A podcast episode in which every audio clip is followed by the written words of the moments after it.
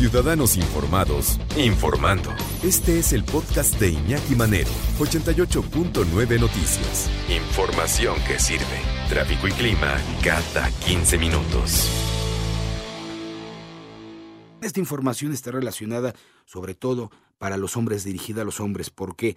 Porque fíjense que el cáncer de próstata se ha incrementado, se ha incrementado en los últimos años y además dicen que falta mucha información para dárselas efectivamente a los hombres y que acudan a realizarse la prueba. Sin embargo, Leticia Aguilar, quien es coordinadora del movimiento latinoamericano contra el cáncer de próstata, pues aseguró que lamentablemente es un tabú en nuestro país hablar de este problema. ¿Por qué?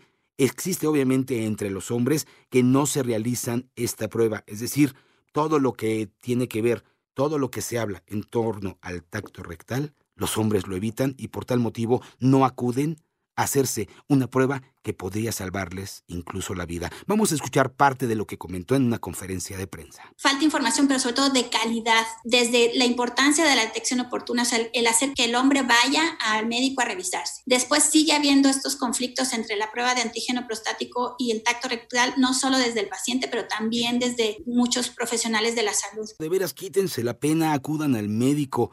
Al final de cuentas, este examen es de gran importancia. ¿Por qué? Porque aseguraron que en México el cáncer de próstata, por ejemplo, en caso de hombres, es el número uno de muertes en México. No es el de pulmón ni el de colon, no, es el de próstata. Y lamentablemente, siete de cada diez personas que van a realizarse el examen cuando lo detectan ya están en etapas muy avanzadas. Esto obviamente afecta la economía familiar, porque nos estaban comentando que tan solo el proceso, todo el, tratamiento que se realiza con la enfermedad, cuando ya está avanzada, por lo menos son 65 mil pesos anuales y esto es barato. Por tal motivo, de veras, la recomendación es quitarnos esas ideas de la cabeza de que, ay, me van a tocar el ano, me van a...